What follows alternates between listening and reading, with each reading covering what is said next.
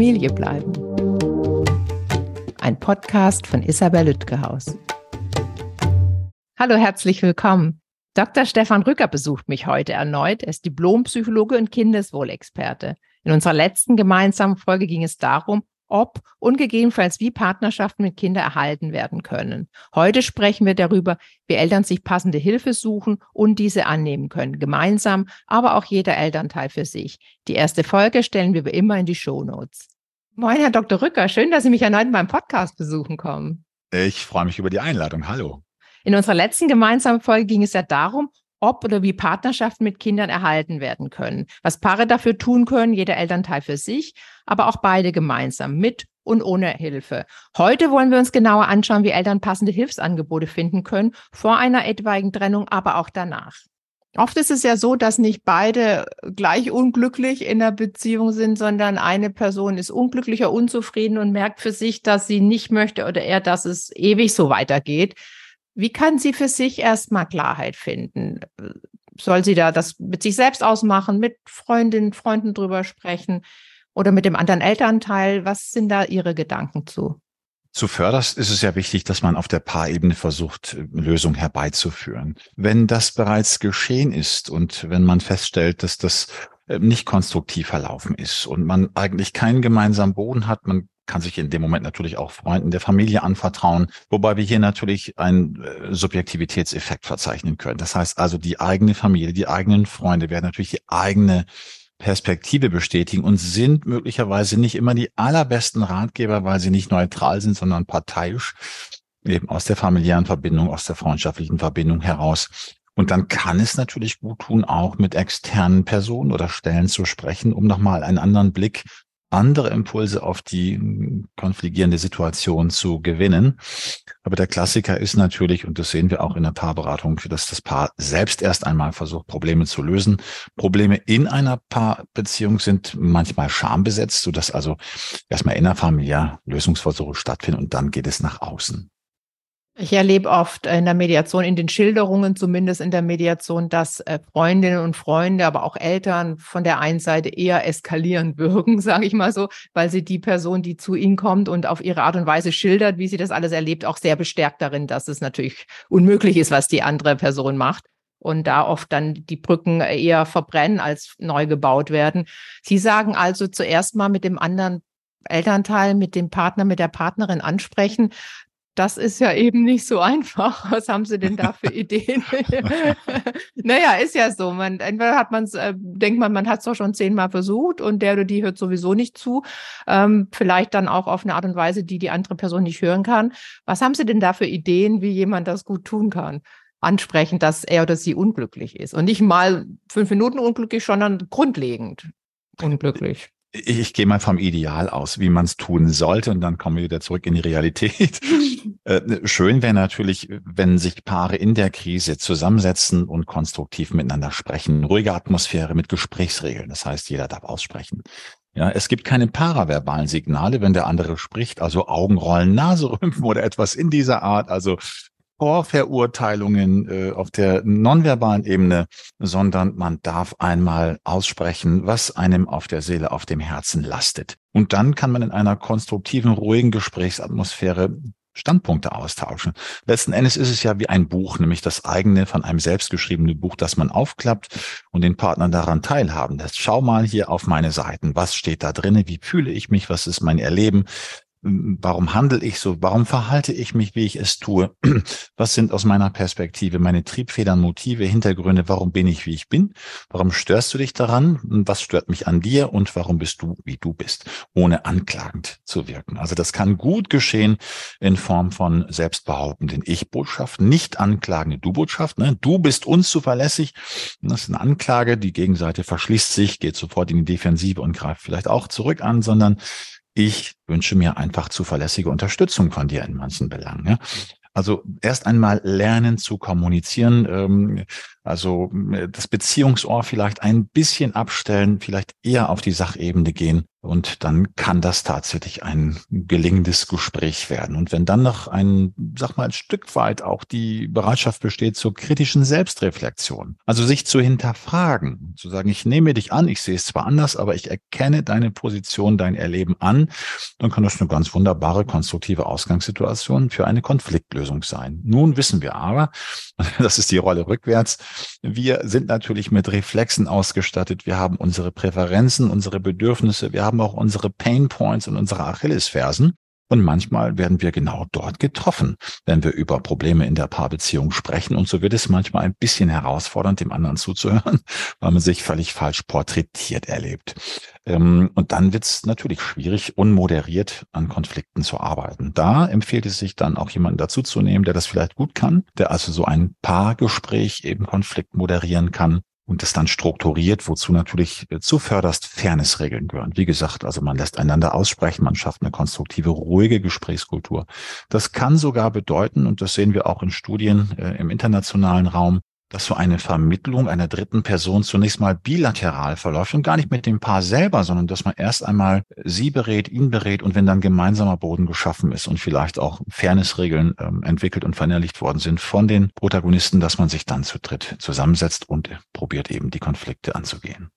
Da war ein ganz wichtiger Punkt dabei, da war ganz viel ganz wichtiger. So einer, der mir immer wieder auffällt, äh, da habe ich auch ein Beispiel von Paaren bei mir in der Mediation, also die noch zusammen sind, noch soll nicht heißen, dass sie sich irgendwann trennen, aber die sind eben zusammen. kriege ich, krieg ich nicht immer noch mit, wie es weitergeht. Und ich erinnere mich an ein Paar, die hatten ihre Diskussionen am liebsten, die haben zwei kleine Kinder gehabt, morgens beim Zähneputzen.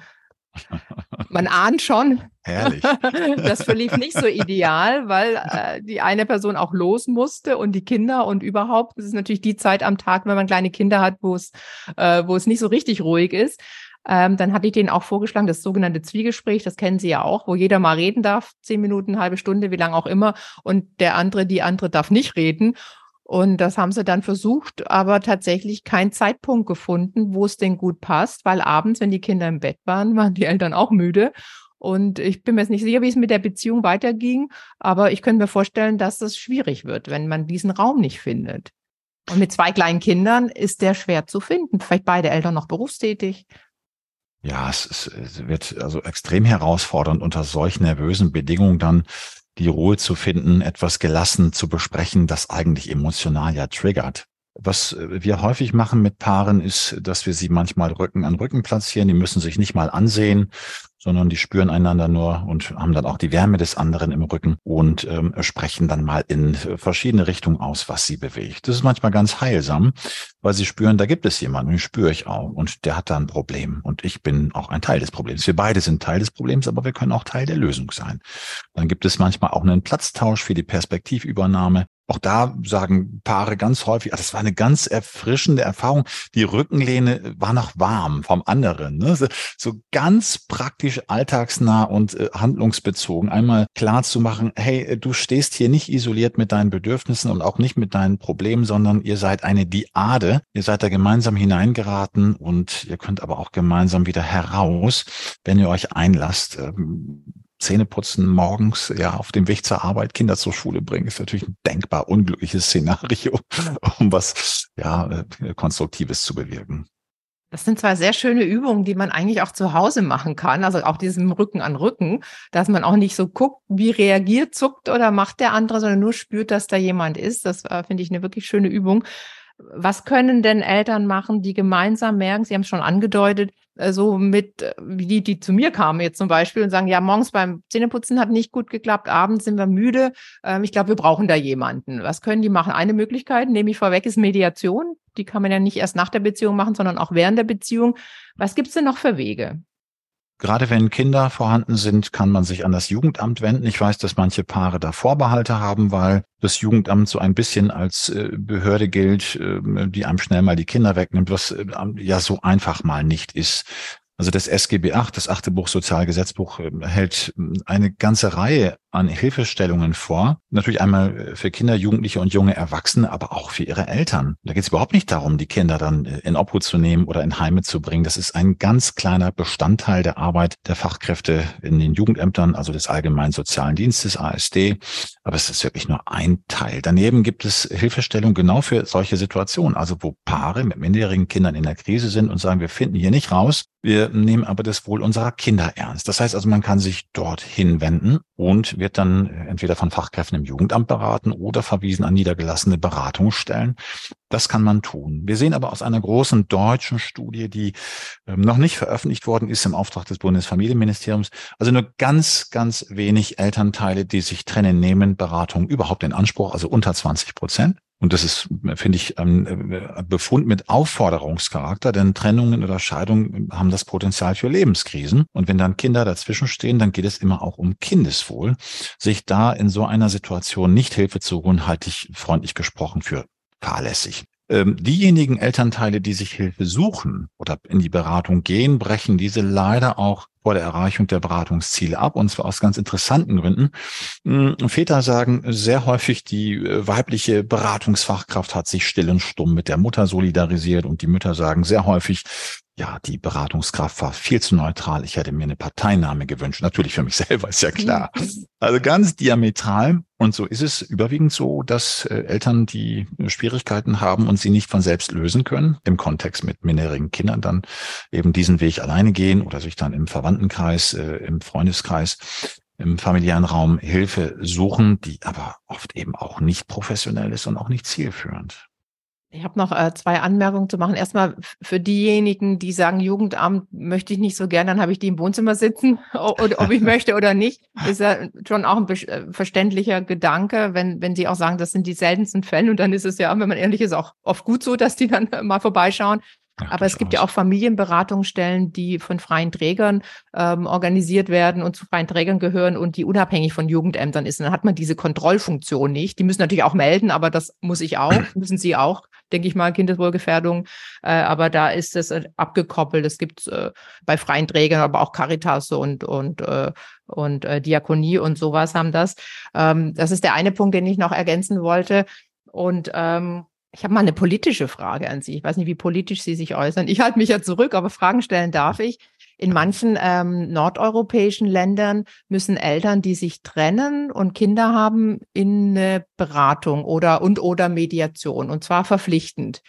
Mhm. Weil sie sagen, äh, schade, dass das in Deutschland so wenige in Anspruch nehmen. Und wenn man ehrlich ist, äh, kommt, ist es dann oft zu Lasten der Kinder.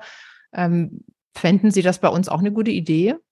Unbedingt dort, wo das Wohl von Kindern zu zerbrechen droht unter dem elterlichen Konflikt, halte ich es für eine legitime Güterabwägung, äh, dann auch zu entscheiden, dass man Eltern in Beratung verpflichtet. In Österreich gibt es das äh, unter dem Paragraphen 107 außer Streitgesetz, wo Eltern mit minderjährigen Kindern, wenn sie sich trennen, drei Beratungsstunden in Anspruch nehmen müssen, mindestens drei und bei Konflikt sind es sogar zehn. Und in solchen Beratungseinheiten kann man natürlich schon prüfen, welcher Elternteil konstruktiv ist und vielleicht auch kindeswohlsensibel vorgeht. Und wer aber auch sein beschädigtes Selbst, seine Enttäuschung und Kränkung aus der Beziehung auf den schmalen Schultern der Kinder ablehnt. Ich sage das mal ein Stück provokant, wo eben die schmalen Kinderschultern zur Regulationsfläche der eigenen beschädigten Gefühle werden. Das ist nicht gut. Wir hatten in Deutschland eine Arbeitsgruppe im Bundesministerium der Justiz, wo bis auf eine Ausnahme alle gegen die verpflichtende Beratung gestimmt haben. Und ich sage, ich verstehe es nicht, weil wiederhole mich, es ist doch zu prüfen, ähm, wie gut Kindeswohl eingehalten werden kann. Wenn wir erkennen können, dass es nicht eingehalten wird, dass Kindeswohl gefährdet ist, ist es eine Güterabwägung und dann sage ich, es ist zumutbar, Eltern auch in die Beratung zu verpflichten, wenn wir Kinder schützen wollen. Und wir halten es mit dem Kinderschutz in Deutschland hoch. Wir haben einen, großen Apparat, der mit nichts anderem beschäftigt ist, als eben zu prüfen, ob Kinder gefährdet sind ähm, oder betroffen, bedroht von Vernachlässigung, Misshandlung, Missbrauch. Das geht in den ähm, Kinderkrippen los, über die Kindergärten, über die Schulen, und zieht sich so durch die Gesellschaft in Form von beteiligungsorientierten Konzepten. Im BGB haben wir eben äh, das Gesetz zur Ächtung von Gewalt in der Erziehung. Im SGB 8 gibt es ganz viel dazu. Ähm, dann haben wir eine Weile über ähm, Kinderrechte ins Grundgesetz gesprochen. Muss ich mal ein bisschen schmunzeln, weil uns das gar nicht hilft. Wir brauchen einfach bessere Konzepte in der Praxis als ähm, eben noch neueres oder noch mehr Papier zu diesem Punkt. Ja, ähm, wenn wir die Grundlagen nicht haben, um wirklich dort auch durchzuwirken, wo wir erkennen können, dass der elterliche Konflikt die sozial-emotionale Entwicklung der Kinder massiv beeinträchtigt, brauchen wir auch keine neuen Paragraphen. Wir brauchen einfach dann auch äh, tatsächlich Ressentiments gegen Eltern, die leichtfertig das Wohl ihrer Kinder aufs Spiel setzen. Aber das fehlt uns in Deutschland und das halte ich für einen Riesennachteil. Und um Sie richtig zu verstehen, würden Sie sagen, äh, vorsorglich mal immer, zumindest eine Beratungsstunde oder drei, so wie in Österreich? Oder würden Sie sagen, nur wenn Anhaltspunkte dafür erkennbar sind, dass die Eltern mit ihrer Trennung so sehr beschäftigt sind, dass sie nicht mehr einen guten Blick auf das Wohl der Kinder haben können? So weit wie in Österreich würde ich gar nicht gehen. Wir wissen ja, dass 70 Prozent äh, der Eltern, also die Trennung, ähm, auch wenn sie natürlich von Konflikten begleitet ist, ganz gut lösen, können sich gut äh, einigen dann äh, mit Blick auf die Frage, welcher Elternteil das gemeinsame Kind künftig wie betreut, zu welchen Anteilen eben. Das klappt ganz gut, ähm, auch wenn die Eltern aus subjektiver Perspektive sagen, wir haben uns ganz schön gestritten. Aber wir haben in 30 Prozent eben auch sehr häufig Jahre währende Sorge- und Umgangsrechtsstreitigkeiten vor Gericht, wo dann auch Verfahrensbeistände eingebunden sind, der sogenannte Anwalt des Kindes. Und dieser Anwalt des Kindes hat ja eine tolle Gelegenheit zu prüfen, wer kindeswohlsensibel agiert. Ja, und das wäre dann auch für mich die Stelle, von der dann äh, ausgehen sollte, also der Impuls ausgehen sollte, dass Eltern in die Beratung gehen oder zumindest auch einzelne Elternteile. Für Frieden braucht man zwei, für Krieg reicht einer. Manchmal müssen gar nicht beide beraten werden, sondern Manchmal reicht es schon, wenn ein Elternteil dazu verpflichtet wird, an der hohen Eigenproblematik zu arbeiten, um das Kind zu schützen. Ja. Also wer eskaliert, wer deeskaliert, das kann ein Verfahrensbeistand ganz gut herausfinden. An der Stelle würde für mich die Entscheidung für eine Beratung fallen. Und angenommen, Eltern entscheiden sich äh, für eine Beratung jetzt in Deutschland äh, noch und so wie Sie reden, auch noch eine Zeit lang äh, freiwillig aus eigenen Stücken heraus und gehen, sagen wir mal, gemeinsam erstmal zu einer Beratung. Was macht ihr dann mit denen? Also ich, ich kriege das ja mit, weil die oft danach oder gleichzeitig bei mir sind, aber auch für die, die uns zuhören, was erzählt denen so ein Jugendamt oder was berät so ein Jugendamt oder eine Familienberatungsstelle? Es gibt ja große regionale Disparitäten ähm, in der Qualität des Beratungskontextes, ganz unterschiedliche Methoden und Vorgehensweisen. Da finden Sie alles. Da finden Sie ganz tolle, engagierte Beratungskräfte, die vielleicht aus der Erfahrung heraus versuchen, Brücken zu bauen. Da gibt es Menschen, die auch methodische Ausbildung haben, in Gesprächsführung geschult sind. Das ist ein ganz, ganz bunter Strauß. In der Fläche können wir sagen, haben wir also große, große Unterschiede. In Summe wird natürlich versucht zu prüfen, ob man Eltern sensibilisieren kann äh, für das Wohl der Kinder je nachdem, was also die Konfliktlage ist, die da besteht. Ja, also äh, gibt es äh, Elternteile, die zum Beispiel die Kinder stark in den Loyalitätskonflikt, in den Konflikt zwischen den Eltern einbeziehen oder sind das letzten Endes Konflikte, die sich um Umgangsfragen ranken. Also, dass ein Elternteil äh, findet, zu wenig Betreuungsanteile zu haben.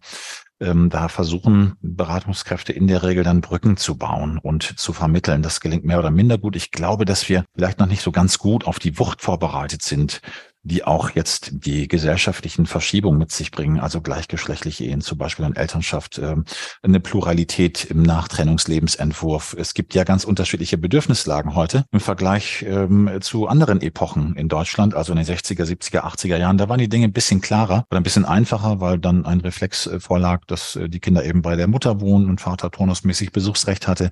Das hat sich heute verschoben aufgrund von sich verändernden Bedürfnissen innerhalb der Gesellschaft. Und ich meine, dass der Beratungsansatz äh, dem auch Rechnung tragen muss. Gleichwohl gibt es natürlich Beratungsfachkräfte mit ganz hohen ideellen Motiven und wunderbaren Vorgehensweisen. Ähm, dennoch lade ich das ganze Fachfeld ein, das also mit Kinderschutz im Kontext von Trennung und Scheidung verbunden ist, sich weiterzuentwickeln.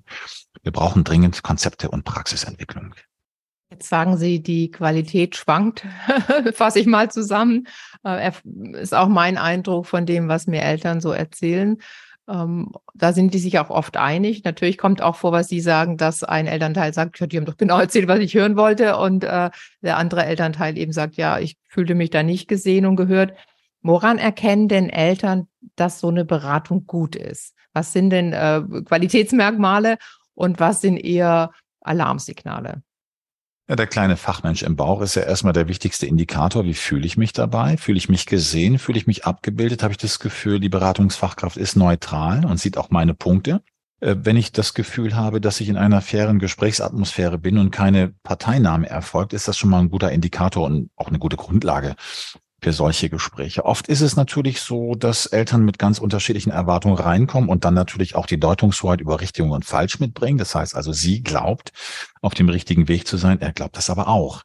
Und wenn eine Bestätigung der eigenen Position nicht erfolgt, kann das manchmal schon auch ein Bruch sein. Ähm, Menschen suchen sich in der Regel Informationen, die am besten an die eigene Lebenssituation anknüpfbar sind, adaptierbar sind. Wenn jetzt diese Beratungskraft konfrontiert, was sie ja manchmal tun muss, kann das eine Sollbruchstelle sein, sodass ein Elternteil aussteigt und sagt, die versteht mich überhaupt gar nicht, ja. Also letzten Endes ist es nicht die Kognition, die Ratio, die darüber entscheidet, ob ich ähm, glaube, richtig aufgehoben zu sein, sondern eigentlich immer die Emotion, das Gefühl. Und das kann ähm, mehr oder minder gut laufen. Wir sehen aber auch, wie ich vorhin schon ähm, gesagt hatte, dass da sehr konträre Bedürfnisse zueinander kommen und dass äh, Beratungsfachkräfte dann in so einer heißen Situation äh, sich auch sehr leicht verbrennen können und dann auch verbrannte Erde sind, sodass Eltern dann auch abbrechen oder zumindest ein Elternteil von beiden. Aber bevor Eltern abbrechen, jetzt nochmal auf dem Weg zu einer Beratung, wie kann man sich auf sowas vorbereiten oder welche Fragen soll man stellen? Ich stelle mir das gerade ein bisschen vor wie beim Arzt, wo man sich vielleicht vorher überlegt, was, was frage ich den oder die Ärztin mal. Ähm, Gibt es sowas auch, was Sie den Menschen mitgeben äh, möchten, die bald einen Termin beim Jugendamt oder einer Familienberatungsstelle haben? Fairness. Fairness ist das wichtigste Gebot für alle.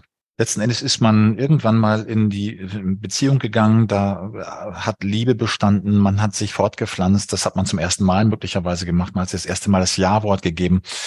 Da ist ja eine Historie, die in aller Regel auch schön ist oder zumindest schön war. Und dann irgendwann entstehen Probleme. Und es kommt äh, zu vollkommenen Verstellungen im Erleben, Verhalten und Handeln der Einzelnen. Ähm, sich klar zu machen, dass nicht alles schlecht war, äh, sich klar zu machen, dass man sich nicht allein über den familiären Konflikt definiert, sondern dass da auch positive Anteile sind. Und wenn es die gemeinsamen Kinder sind, das mag durchaus eine beruhigende Wirkung haben auf einzelne Elternteile, ähm, die dazu führt, dass man zumindest mit einer fairen Grundhaltung in ein solches Gespräch geht. Bitte anerkennen, dass Menschen nicht äh, gleich sind und dass nicht alle die gleiche Meinung haben wie man selbst. Wenn man das zulassen kann, dann hat man schon ganz viel erreicht. Äh, ich würde jetzt nicht unbedingt Fragen stellen. Wir erkennen auch, ähm, dass ähm, häufig die Informationen gar nicht zielführend sind, die man bekommt. Letzten Endes geht es darum, Emotionen zu regulieren, ist vielleicht nochmal ein anderes Thema. Ähm, das ist eine schwierige Aufgabe für Fachkräfte, die ja eher rational dann an diese Gespräche herangehen. Von daher äh, will ich mich vorbereiten in der Form, dass ich einfach offen und transparent und möglicherweise selbstkritisch und fair dieses Gespräch angehe. Äh, da bringe ich ganz viel Gutes mit. Wenn ich in Kampfeslust gehe, wenn ich eigentlich nur eine Bestätigung meiner eigenen Hypothese, dass nämlich der andere schuld ist an allem suche, dann ist das keine gute Ausgangsvoraussetzung. Und das wäre eine Grundhaltung, die zumindest wünschenswert ist. Das ist manchmal aber auch schon die Hürde. Wenn Eltern jetzt zum Beispiel zu Jugendämtern und Familienberatungsstellen gehen, wer bezahlt das? Oft ist es kostenlos oder je nachdem, wie die Eltern leisten können, zahlen sie etwas dazu, einen kleinen Beitrag, aber das ist schaffbar. Ähm, oft ist es so, dass es eine Beihilfe gibt zu diesen Dingen, gerade dort, wo ähm, soziale Schwäche besteht. Ähm, es ist einkommensabhängig. Und da können Eltern alleine hingehen, auch, also ein Elternteil für sich, wenn der andere Elternteil nicht mit möchte, aber auch zusammen. Ja, das ist durchaus möglich. Also auch ähm, die Einzelberatung äh, geht dort, wenn man sich vergewissern möchte, ob man das Richtige tut und das Falsche lässt, dann kann man dort auch tatsächlich alleine hin. Äh, und wünschenswert wäre natürlich, der andere hilft mit. Ja. Ähm, äh, der günstigste Weg ist ja, dass beide erkennen können, dass sie Anteile am Problem haben, aber dass sie beide auch gemeinsam äh, Probleme lösen können. Wenn der Weg versperrt ist, weil die andere Seite möglicherweise keinen Sinn in solchen Gesprächen sieht, kann man das nicht ändern. Also man kann den anderen oder die andere nicht ändern, aber sich selbst. Deswegen ist es auch gut, wenn man eben ohne den zweiten Elternteil dorthin geht. Hier muss man aber natürlich auch darauf achten, dass nicht eine informationsbezogene Schieflage entsteht. Denn wenn eine Fachkraft ähm, unilateral beschallt wird, also nur die Information von einer Seite hat, dann erkennen wir sehr häufig, dass der andere Elternteil stark in Misskredit gerät, obwohl das möglicherweise gar nicht gerechtfertigt ist. Also hier ist es wichtig für die Beratungskräfte immer noch in Rechnung zu stellen, dass sie ja durch den Filter informiert werden. Ähm, der Filter des Elternteils, der sich aktiv meldet und der den anderen vielleicht negativ porträtiert, negativer als er eigentlich ist. Ähm, also wünschenswert wäre, wenn beide sich auf den Prozess einlassen, aber allein geht's auch. Zum Abschluss noch, was gibt es denn noch für Beratungsangebote und Möglichkeiten außerhalb von Familienberatungsstellen und Jugendämtern und eben auch der schon erwähnten Mediation? An was können sich Eltern noch, wenn an was oder wen können sich noch, was sollen Eltern googeln, die, die in der Trennung sind, kurz davor, während oder danach und, und weitere Informationen wollen oder Beratungsangebote aufsuchen möchten? Es gibt Trennungs- äh, oder Scheidungsgruppen, die gut moderiert sind wo man sich hinwenden kann. Das kann man sogar remote, also online tun. Die gibt es äh, aber auch in den Städten vor Ort. Wichtig ist, dass die wirklich gut moderiert sind und dass das nicht ähm, eine Einseitigkeit entwickelt dann das Ganze, die auch nicht hilfreich ist. Also da geht es manchmal natürlich auch um die Vergewisserung, auf dem richtigen Weg zu sein. Das fühlt sich dann subjektiv gut an, löst aber keine Probleme.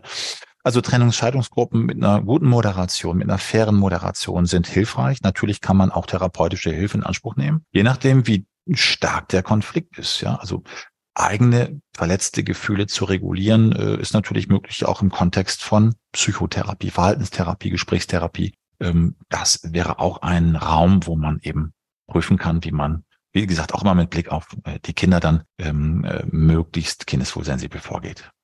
Sehr schön. Herzlichen Dank soweit, Herr Dr. Rüber. Nächstes Mal sprechen wir über, über Trauerbegleitung oder wie, oder Abschluss mit der Beziehung und Blick auf die zukünftige, gegenwärtige und zukünftige Elternschaft. Darauf freue ich mich schon. Dankeschön. Ja, ich mich auch. Bis dahin. Tschüss.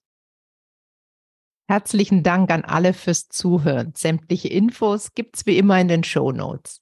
Wenn Ihnen und euch mein Podcast gefällt, gern abonnieren und bewerten auf allen gängigen Plattformen. Und ich würde mich sehr über Post freuen an info@familiebleiben.de oder über Instagram, LinkedIn, Facebook und Twitter. Schickt mir eure Geschichten rund um Trennung und Scheidung, gebt mir Feedback zu den bisherigen Gesprächen und ich würde mich sehr über Themenvorschläge für weitere Folgen freuen. Dankeschön. Familie bleiben ist eine nachhaltige Produktion von Spatz in der Hand. Ausführender Produzent Marc Todd Bielefeld, Redaktion Isabel Lütgehaus.